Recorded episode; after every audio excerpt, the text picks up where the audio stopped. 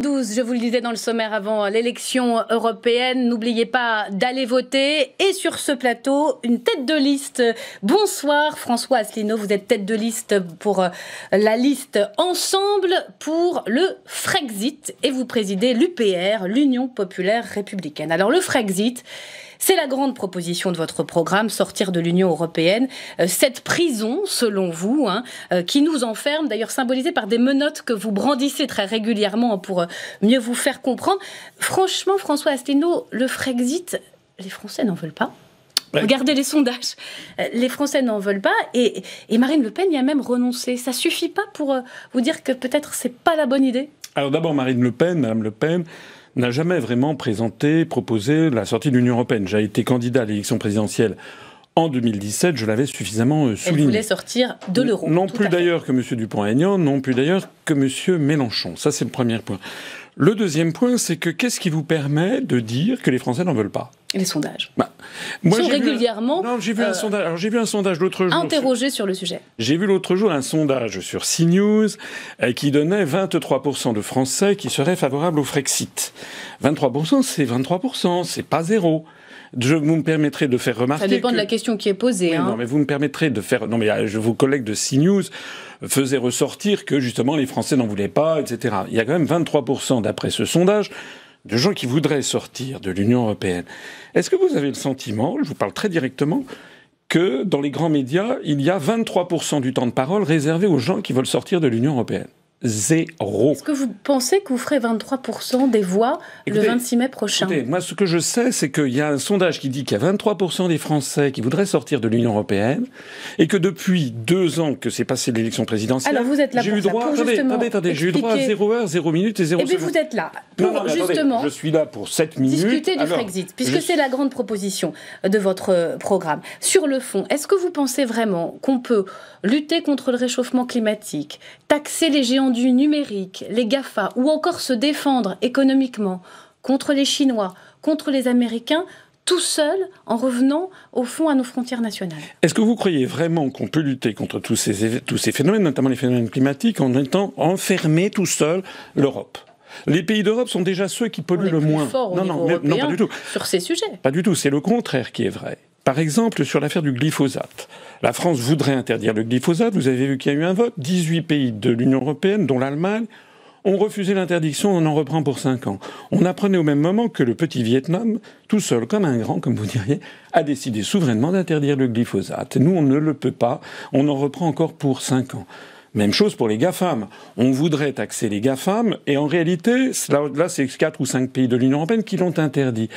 L'Union fait la force à condition que tout le monde tire dans le même sens. Et en matière, et en matière de protectionnisme économique, d'avoir un peu plus euh, de barrières douanières, en matière de guerre commerciale, ça c'est des choses qui peuvent s'envisager au niveau des 27 ce qui me fait vraiment rigoler, honnêtement. Allez-y. Vraiment, honnêtement, ça me si fait vous rigolez, écoutez, mieux vaut être de bonne humeur que le contraire, Monsieur Asselineau. Ce qui me fait rigoler, ce sont les gens qui disent il faut faire l'Union européenne pour se protéger de la Chine. Alors que nous avons tout, pratiquement de plus en plus de produits qui viennent de Chine, que nous avons 120 châteaux viticoles dans le Bordelais qui ont été vendus à des intérêts chinois, que des Chinois ont racheté des centaines d'hectares dans la Beauce et que maintenant ils s'attaquent aux forêts.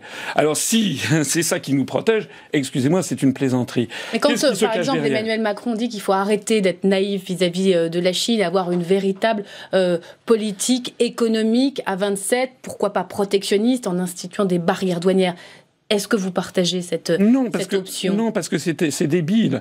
Parce que euh, il se trouve que PSA, par exemple, est présent en Chine pour fabriquer des voitures Citroën à Wuhan en Chine avec un partenaire chinois qui s'appelle Dongfeng. Au même moment, Mercedes-Benz ou Daimler-Benz ou Volkswagen ont leurs propres fabricants en Chine. C'est-à-dire que l'idée selon laquelle les 28 pays de l'Union européenne auraient un intérêt industriel commun face à la Chine est, une idée stupide. Vous voyez d'ailleurs le projet de route de la soie. Maintenant, les Grecs, les Italiens, on sont en parler avec la Chine. C'est-à-dire que vous ne pouvez pas... Certains pays font cavalier seul et préfèrent commercer avec la seul, Chine. Chacun défend ses intérêts, comme nous, nous voulons défendre nos intérêts. C'est-à-dire que l'absurdité vient d'avoir décidé que de façon, comment dirais-je, forfaitaire, du Portugal jusqu'à la Finlande, on devrait avoir dans tous les domaines les mêmes positions sur tous les sujets. Alors, en quoi défendez-vous, par exemple, vos intérêts quand vous refusez la main tendue d'un Florian Philippot qui, comme vous, c'est le deuxième candidat dans cette campagne, propose le Frexit? J'avoue que c'est pas très logique. Je vous pose la question là sur votre, votre campagne. Il voulait proposer, au fond, que vous fassiez liste commune autour de cette proposition phare, vous lui avez fermé la porte. Parce que d'abord, M. Philippot a 10 ans de retard. Hein. moi, j'avais créé un parti depuis 10 ans. Deuxièmement, il, il s'est emparé de 90% de ce que je dis. Troisièmement, M. Philippot est durablement perçu comme quelqu'un d'extrême droite. Quatrièmement, du reste, il introduit, la seule chose qu'il introduit de nouveau dans ce que nous disons... Mais vous n'êtes pas prêt à partager, au fond Non, mais attendez... Les bonnes idées, puisque vous pensez que c'est le cas mais, pour vous. mais attendez, je ne vais pas partager avec un plagiat qui, par ailleurs, pollue notre discours parce qu'il a des propos euh, contre l'islam, contre les immigrés, etc., qui rend, qui droitissent complètement le sujet. J'ajoute que M. Philippot, il a trois ou quatre mises en examen potentielles ou, déjà en cours. Euh, on n'a pas vu, on a, on a 79 ou 79 candidats. 1-2% des intentions de vote dans les, dans les enquêtes d'opinion, ça pourrait peut-être quand même être intéressant. Mais pourquoi me demandez Je rappelle qu'il faut faire plus de 5 pour avoir des élus. Oui, ce qui et que vous êtes à moins de 1 dans les non, sondages. Non, mais ça, c'est les sondages. je ne crois absolument pas aux sondages, puisque j'ai fait 1% des voix à la présidentielle il y a deux ans, et que depuis lors, notre notoriété s'est considérablement augmentée. J'aimerais que la question que vous m'avez posée avec Philippot, vous devriez la poser aussi à toutes les autres listes qui sont toutes pour une autre Europe. C'est vrai qu'il y a des unions partout, notamment à droite et, beaucoup à gauche. Et je la poserai euh, le moment venu. Euh, peut-être une question, vous parliez d'immigration. Euh, vous êtes prêt à accueillir les migrants quand ils se présentent à nos côtes européennes? Parce que vous dites que vous n'êtes pas d'extrême droite, que vous n'êtes pas comme le Front National sur la question des migrants, ni comme les partis souverainistes comme M. Dupont-Aignan. Expliquez-nous. Bah, la différence que nous, nous avons, c'est d'abord, nous, on explique que la politique migratoire a été volée aux Français par le traité d'Amsterdam. Donc ça ne sert à rien de se, déchirer sur ces questions tant qu'on est dans l'Union européenne. Premièrement. Deuxièmement, cette affaire de migrants, il faudrait voir quelles sont les origines.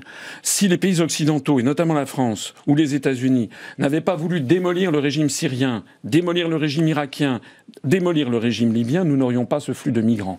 Troisièmement, nous sommes des êtres humains, et donc nous, nous estimons qu'il faut effectivement venir au secours des gens mais nous ne devons pas être naïfs et nous devons surtout proposer aux Français qu'ils se décident. Nous, nous sommes en faveur du référendum d'initiative citoyenne en tout sujet, y compris sur les questions migratoires. Non d'une pipe. Dans tous les pays du monde, vous savez, les pays défendent leurs frontières, mais il faudrait que les Français décident ce qu'ils veulent. Vous notez bien d'ailleurs que l'espace Schengen est disjoint de l'Union européenne mmh. et que nous, nous proposons la sortie de l'Union européenne. S'agissant des questions migratoires, nous proposons que les Français se prononcent par référendum pour ou contre Schengen, par exemple, pour ou contre le regroupement Très rapidement, c'est ma dernière question parce que le temps presse. Euh, vous êtes dommage que le temps presse. Vous êtes inspecteur des finances. Euh, est-ce que, au fond, euh, cette école est suffisamment représentative? Est-ce qu'elle est suffisamment, elle tient compte de la, de la diversité? Vous savez que le président veut la réformer, voire la supprimer. Bonne ou mauvaise idée? Non, c'est une idée démagogique, parce que de toute façon, l'accès aux emplois publics par la voie du concours est inscrit dans la Constitution. Ça découle directement de la Déclaration des droits de l'homme de 1789. Parce que sinon, c'est le fait du prince qui nommerait les gens comme ça, selon son bon plaisir. Alors c'est vrai qu'effectivement... Il y a un problème avec quand même... Le recrutement, le recrutement La fabrication des élites, la technocratie Oui, mais c'est un problème qui va beaucoup plus loin que l'ENA. Vous avez beaucoup d'enfants d'enfants de célébrités dans le show business, dans le journalisme, etc. C'est vrai ou c'est pas vrai? Vous avez un soutien d'ailleurs par parmi euh, d'enfants de célébrité, si je ne m'abuse. Oui, on en a plusieurs. Il y en a qui se sont fait connaître, d'autres qui ne se sont pas fait connaître d'un philosophe connu et d'une ancienne première dame. Ceux qui sont intéressés iront se renseigner. Je ne suis pas sûr d'ailleurs qu'il soit en parfaitement bon terme avec son beau papa. Vous restez avec nous, François Asselineau. Je suis sûr que ça va vous intéresser. Il est temps d'accueillir euh, Richard Verly pour sa chronique Europe. Ça s'appelle Les Lettres persanes. Vous allez aimer, j'en suis sûre.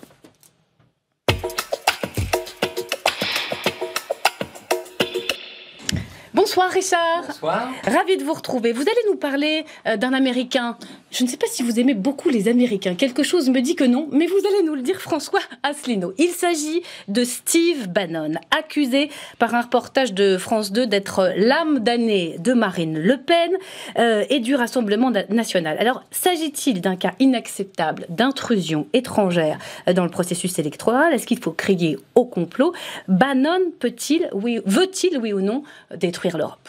Oui, la nouvelle affaire Bannon, elle est partie donc d'un reportage, comme vous l'avez dit, de France 2, en fait d'images tournées par une journaliste américaine qui montre des dirigeants actuels du Rassemblement national allant littéralement consulter Steve Bannon, lui demander les bonnes recettes sans doute pour réussir politiquement.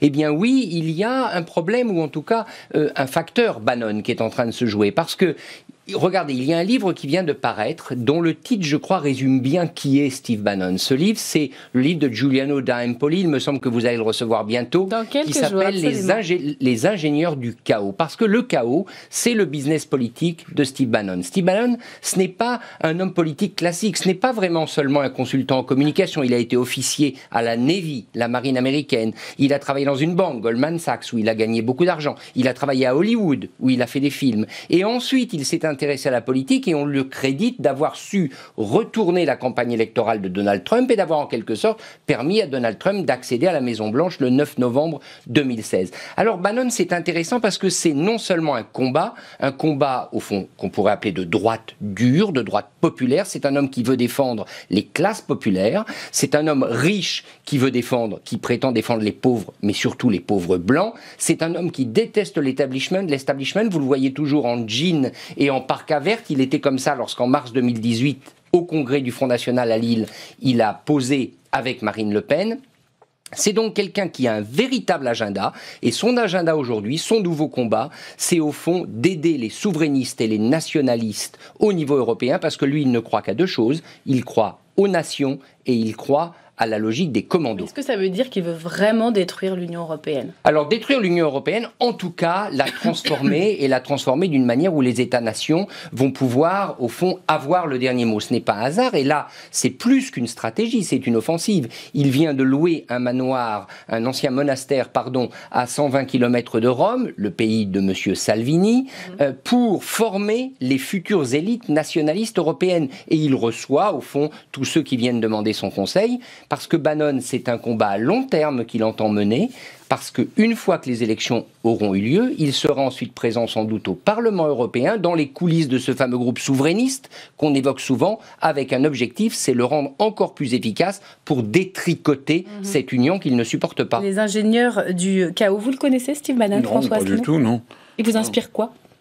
Bah, je ne sais pas pourquoi on lui fait cette publicité. Ce que je note, c'est que on dit que le Front National, le Rassemblement National serait en contact avec Steve Bannon. Moi, ce que je note, c'est que le Rassemblement National maintenant a confirmé qu'il ne voulait pas sortir de l'euro ni de l'Union européenne. Donc moi, ça me fait doucement, doucement rigoler quand on m'explique que les États-Unis voudraient dissoudre l'Union européenne, alors que tout le monde sait, les historiens savent qu'ils en sont très largement à l'origine. Et la riposte alors? La riposte, c'est sans doute de combattre Steve Bannon, et ce n'est certainement pas de le victimiser ou de le présenter. Vous savez, il y a eu cette demande d'une commission d'enquête. Personnellement, je trouve que c'est une mauvaise idée. Il faut aller sur son terrain. Il faut lui demander ce qu'il sait de l'Europe, ce qu'il connaît de l'Europe, pourquoi il la combat de cette manière. Parce qu'en réalité, qu'est-ce qu'il défend? Il défend les intérêts des États-Unis. N'oublions pas, Steve Bannon est un nationaliste. Il y a un petit livre quand même utile, deuxième citation de la soirée, c'est celui de Bernard Spitz, Merci l'Europe, réponse aux sept mensonges populaires peut-être devrait-il l'adresser à Steve Bannon, à Trisulti, à côté de Rome. Merci. Merci, beaucoup. Richard. Richard Verly, éditorialiste à LCP et correspondant parisien du quotidien suisse Le Temps. Merci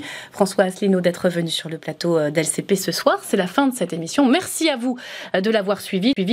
Nous poursuivons notre euh, série euh, Les têtes de liste s'adressent aux Outre-mer ce soir. Troisième euh, entretien en duplex des studios de François. Nous recevons François Asselineau, tête de la liste UPR Ensemble pour le Frexit. François Asselineau, bonsoir. Vous êtes pour le Frexit, donc pour la sortie de la France de l'Union européenne. Et pourtant, vous vous présentez à des élections européennes dont vous rejetez les instances. Alors pourquoi vous présentez-vous à ces élections?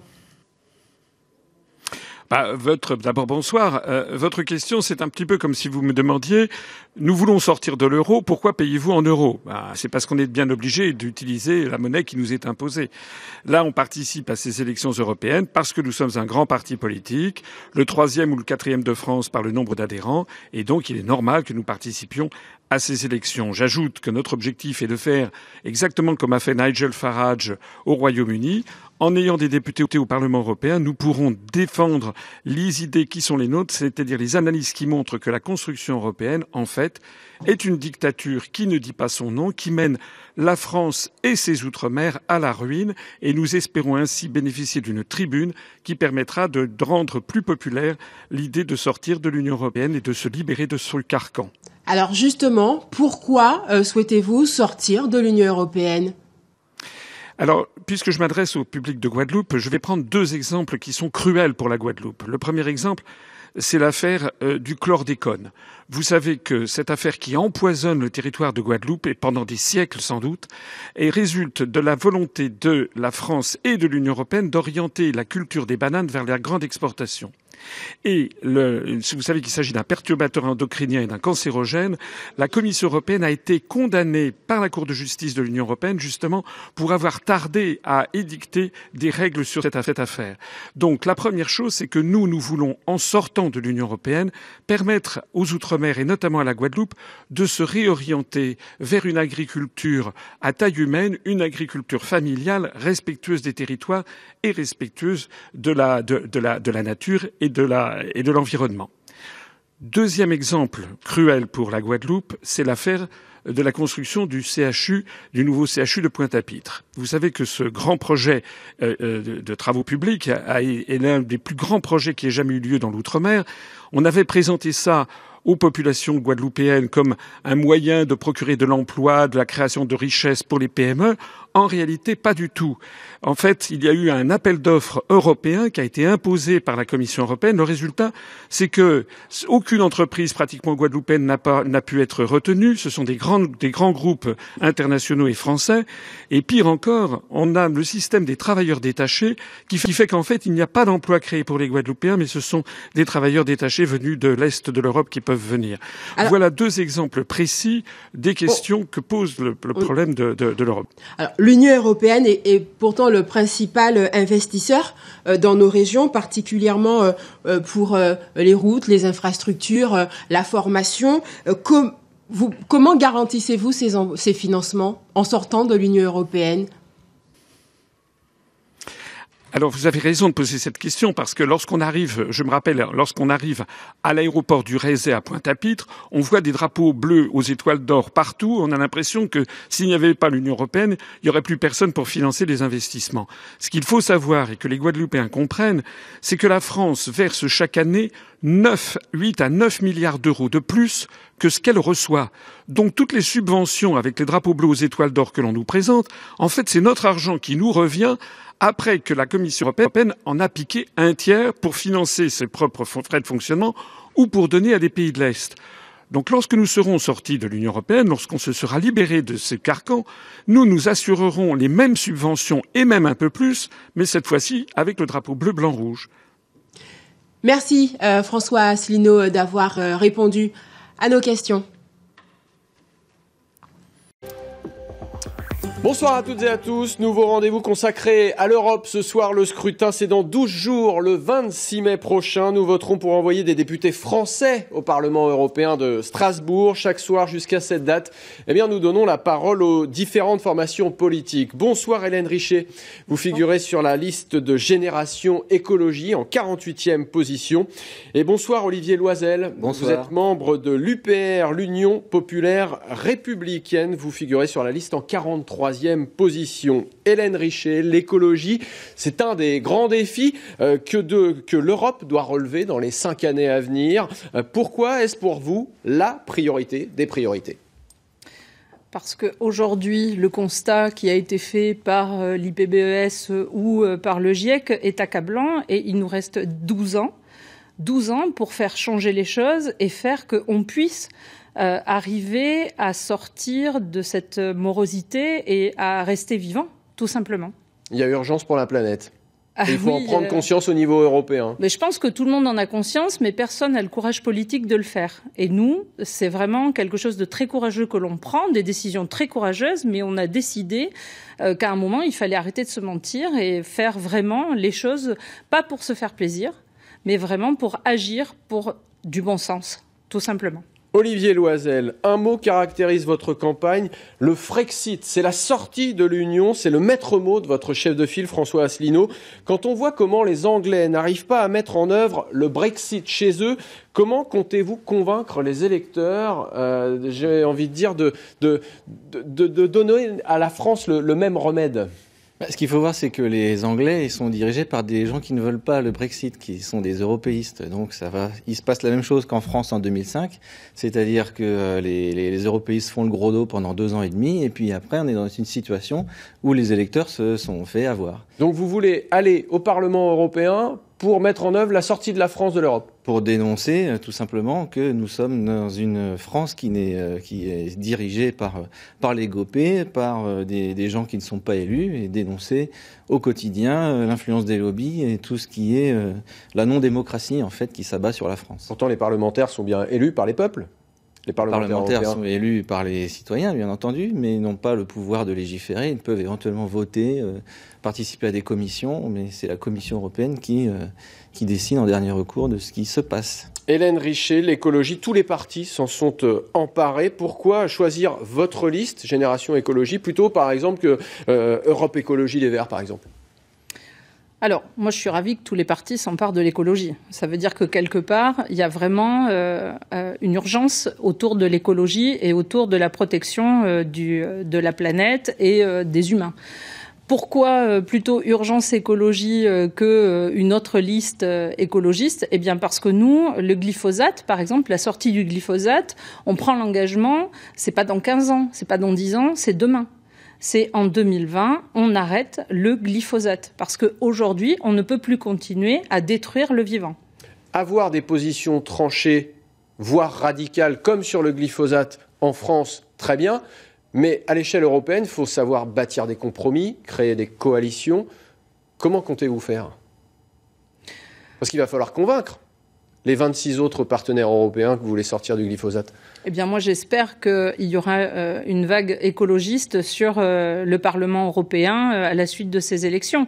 Aujourd'hui, on ne fait que répondre à une question et un mouvement national qui est, est international. Enfin, cette jeune fille, Greta Thunberg, qui n'a que 15 ans, vient donner des leçons aux adultes et aujourd'hui, seuls les politiques n'y répondent pas. Donc, nous, on répond à cette urgence écologique qui nous est réclamée par le par la population, par les jeunes.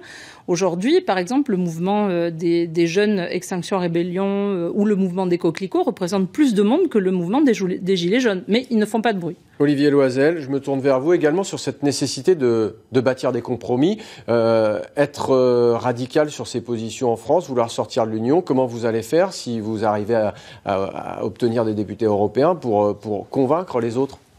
Mais nous, ce qu'on voit, c'est que sur la problématique euh, de l'écologie, je suis bien d'accord avec Madame, sauf que c'est le Vietnam qui sort du glyphosate, c'est la Suisse qui est numéro un en matière écologique, énergie renouvelable, etc., et qui ne sont pas dans l'Union européenne. Donc euh, nous, on a la position d'avoir un pays qui soit indépendant en toute matière pour pouvoir décider. Et comment allez-vous convaincre les agriculteurs français qui s'inquiètent des aides de la PAC qui vont baisser, que sortir de l'Union européenne, Justement, ça va les sauver C'est en restant dans l'Union européenne que la PAC va baisser pour les agriculteurs. Or, si nous on sort, on récupérera 9 milliards, puisque vous savez que la France donne plus d'argent qu'elle n'en reçoit. Donc les agriculteurs bénéficieront de leur PAC actuelle, plus éventuellement de ce qu'on pourra leur donner euh, euh, pour leur développement. Notamment, on pense aux petits agriculteurs, à l'agriculture familiale, qu'on pourra donner un plus, grand coup de pouce. Alors qu'actuellement, la PAC, c'est surtout les grands euh, propriétaires ou les agro-industries qui en bénéficient. Vos deux listes sont créditées d'environ 1% des intentions de, vote. Cette campagne, c'est une tribune un argument pour convaincre euh, les électeurs qui sont peut-être sceptiques euh, d'aller voter le 26 mai, Olivier Loisel? Eh bien, nous, euh, si on est au Parlement européen, on restera euh, indépendant des banques. On, on, on, filmera tout ce qui se passera, qu'on mettra sur notre chaîne YouTube UPR TV, euh, pour dénoncer justement l'influence des lobbies. Les, les, enfin, voilà, donc on sera très assidu. Vous serez transparent. Voilà, la transparence. Hélène Richer, un argument pour convaincre les téléspectateurs qui nous regardent d'aller voter? Je pense que Delphine Bateau a été euh, elle-même victime des lobbies, euh, donc euh, on le sait. Effectivement, les lobbies, c'est quelque chose qui est extrêmement gravissime au niveau du Parlement, et là aussi, nous sommes dans l'obligation de changer les choses. Changer l'Europe, c'est donc le mot de la fin. Merci à tous les deux d'avoir accepté notre invitation. L'Europe, on en reparle demain sur l'antenne de France 3 Aquitaine. À demain.